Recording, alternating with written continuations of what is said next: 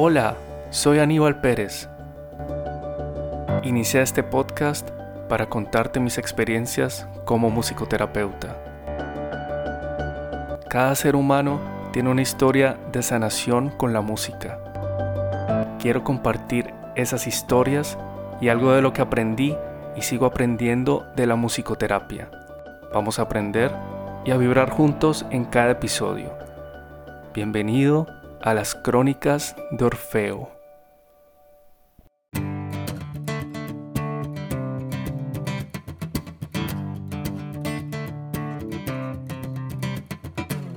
Hola, bienvenidos y bienvenidas a las crónicas de Orfeo.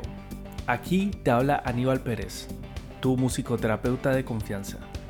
Y si apenas descubres este podcast, quiero que sepas que este es un podcast donde hablo de música, musicoterapia y cómo la música puede generar bienestar en tu vida. Tenemos entrevistas con musicoterapeutas, tips, viajes sonoros y mucho más. Toda la información que aquí te transmito lo hago como musicoterapeuta profesional con base en estudios y fuentes fiables. Empezamos 2022, espero que la hayan pasado muy bien en sus vacaciones, que hayan estado con sus familias, que tengan mucha salud. Y llegamos al episodio número 19, pasa el tiempo muy muy rápido. Y el día de hoy entonces este título para el episodio es Pones canciones tristes para sentirte mejor. Cerati tenía razón según estudio. Y esto no es clickbait. Hoy voy a hablarte de un estudio que confirma por qué algunas personas se sienten mucho mejor cuando escuchan música triste. Entonces escucha este episodio hasta el final para no perderte ningún dato sobre este estudio.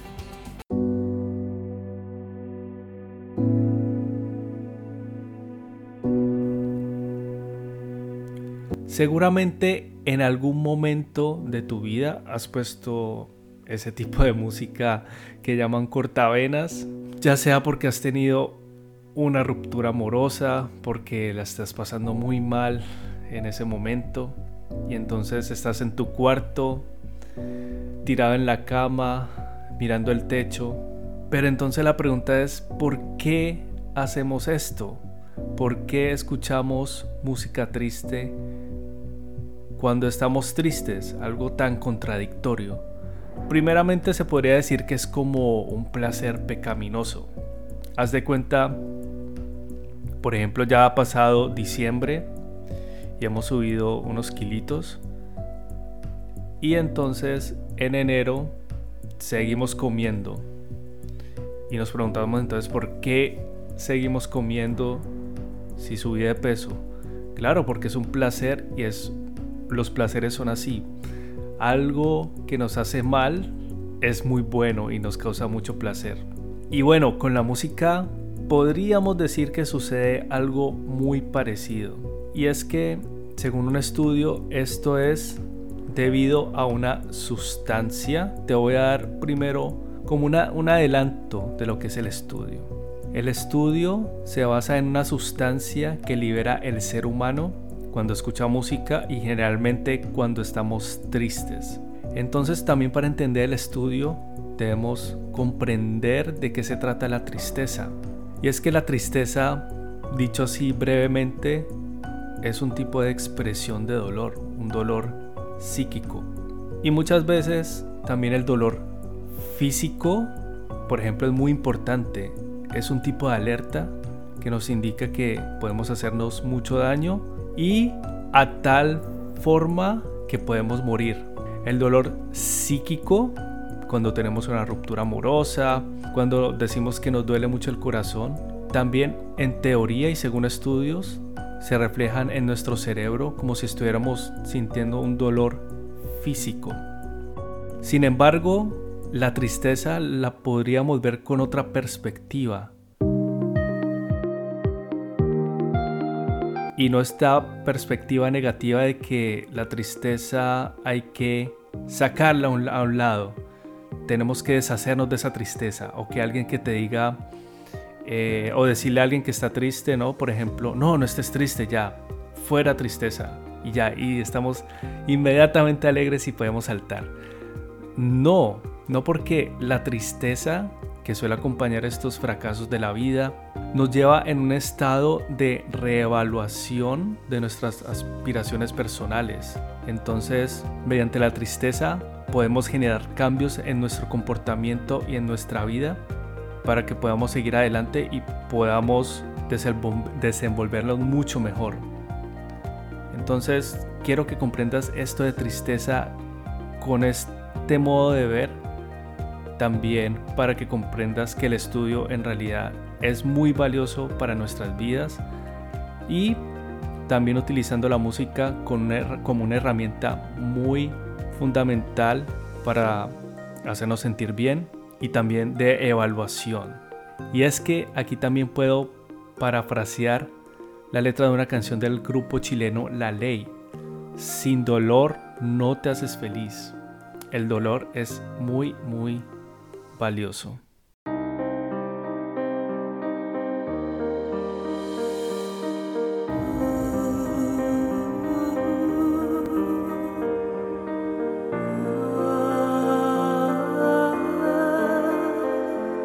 Volvamos entonces al estudio, al estudio que te dije, donde Gustavo Cerati tenía razón. Este gran músico argentino nos lo decía, nos lo decía en esta canción Adiós y tenía razón, aunque él no era musicoterapeuta ni tampoco neurocientífico.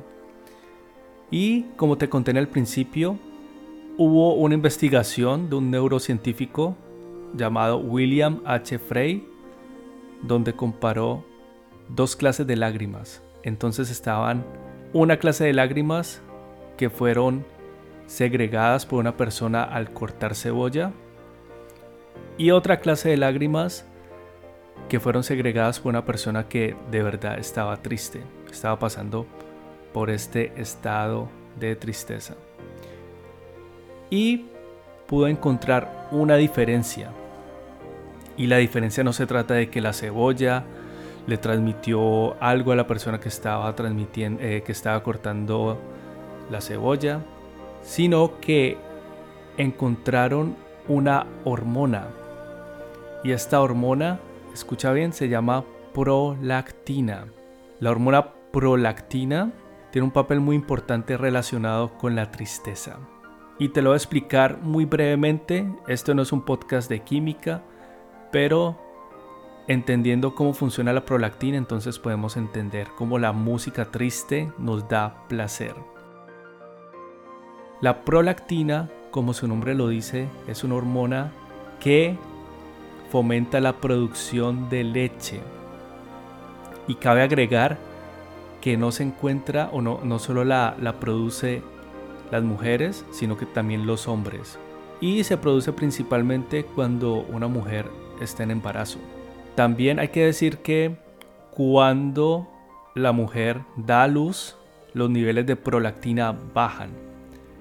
Y entonces es por esto que se produce también la depresión postparto. No te olvides de este, de este detalle. Entonces baja la prolactina, baja, y entonces se produce la tristeza. No te olvides de este pequeño detalle. Y también otro detalle para no olvidar, y es que cuando lloramos se produce también la prolactina en hombres y mujeres.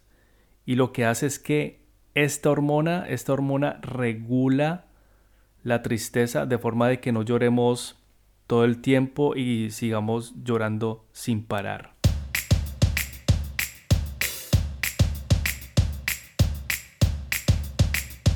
Creo que entonces ya te vas dando cuenta de qué tan importante es la prolactina en relación con la tristeza.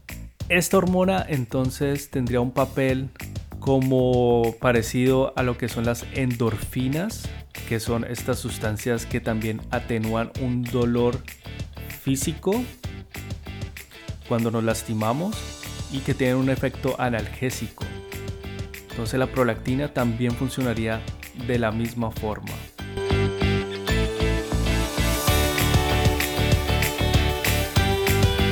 Con esto, sin embargo, no queda totalmente claro por qué la música triste produce placer. Ya tenemos claro que es la prolactina. Ahora entonces queda comprender, primero que todo, ¿será cierto que la música triste produce tristeza? ¿Y, y por qué es eso? ¿Por qué la música triste produciría tristeza? La respuesta breve sería, no siempre es así. Depende de la persona, depende la famosa frase de los psicólogos.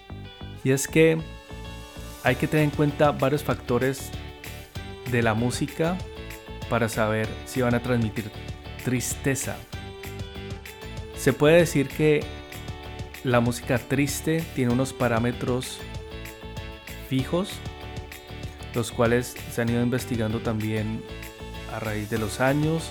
Ya el psiquiatra Emil Kreppelin, que fue un psiquiatra alemán, los investigó. Sin embargo, se puede decir que la tristeza debería sonar como una persona que está llorando.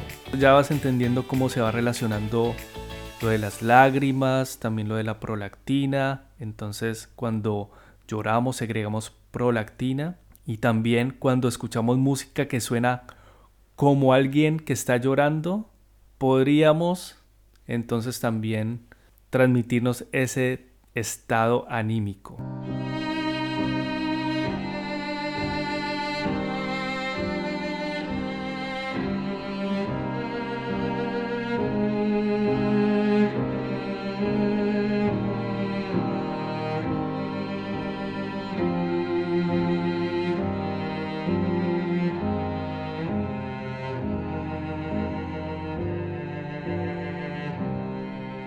Como ya te dije, esto siempre no es así. Y siguiendo con lo de los factores de, la tristeza, también han descubierto algo muy interesante y es que la música también genera empatía. Empatía, este también es un término que he mencionado en varios episodios, especialmente si no las escuchado en el episodio sobre espiritualidad y musicoterapia. Y entonces entendamos la empatía como un escalón antes a la compasión. La compasión, para mí, yo lo veo como la acción cuando queremos ayudar a alguien. Y el escalón antes sería la empatía, que es ver que esa persona, por ejemplo, está sufriendo y entonces es el paso previo a ya tomar una acción determinada.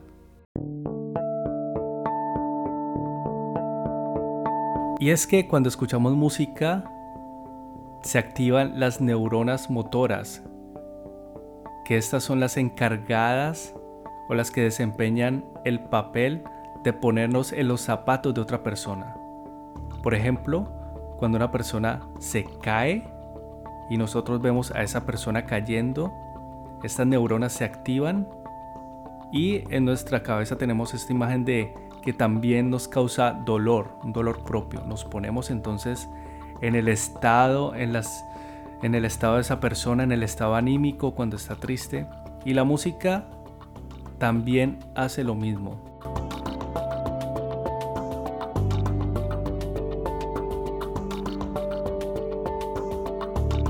Entonces, de acuerdo a esto, cuando escuchamos música triste, el cerebro entonces activa activa estas neuronas, nos ponemos también en este estado triste, también dependiendo de nuestro contexto cultural. No es lo mismo una persona en Colombia que tenga una asociación de tristeza con el vallenato, aunque no para todas las personas no es igual, y que para esas personas el vallenato sea una música triste y donde solo se hablen de rupturas amorosas, entonces cuando la escucha inmediatamente entonces crea esta sensación en las neuronas motoras de tristeza o melancolía. No es lo mismo para un japonés que escucha un vallenato a un colombiano. El japonés, digamos, ya sentiría esta música de otra forma, como algo exótico e incluso algo alegre y podría hasta con ella. Claro, depende del vallenato también, ¿no?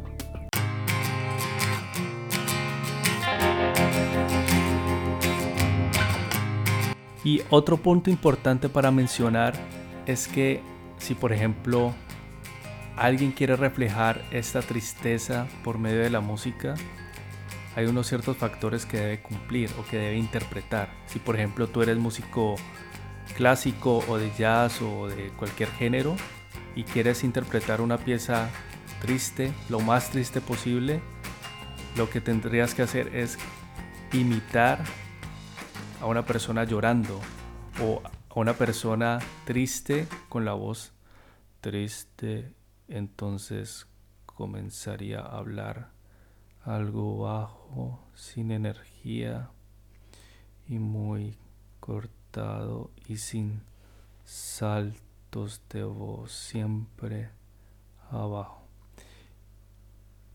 Y al interpretar una música así, generarías empatía con ese estado anímico, lo que haría de tu pieza musical un éxito.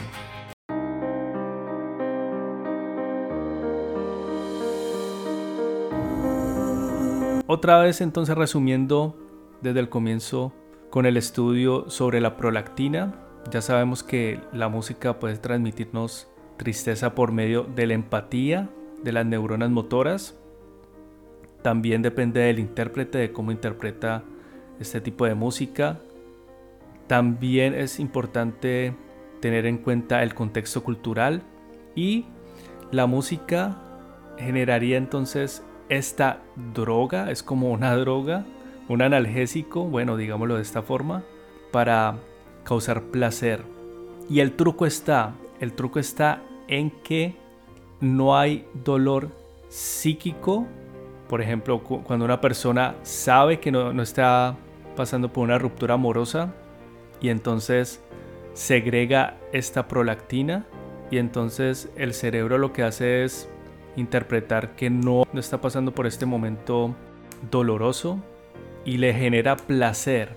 Esto es lo que ya sabía Cerati. Estamos engañando a nuestro cerebro por medio de nuestra música. Si escuchamos una canción con un tono muy depresivo, una letra cortavenas, pero entonces nosotros estamos pasando por un momento formidable. Estamos generando este analgésico de esta droga, porque sí es como un tipo de droga que nos genera placer. Y entonces es por esto que la música es algo maravilloso. Es una droga, es una, es una droga placentera que no hace daño en muchos de los casos. También hay que tener en cuenta, no toda la música es positiva y entonces tendríamos que utilizarla para nuestro beneficio, sabiendo todos estos temas que te he contado durante mi podcast. Entonces, si te ha gustado este episodio, ya sabes que puedes compartirlos en tus redes sociales. También no te olvides de visitar mi página web www.podcastmusicoterapia.com. Me alegro que hayas estado durante todo este episodio y recuerda, te deseo buena vibra y resonancia. También en el 2022, como Orfeo manda. Hasta entonces. Chao.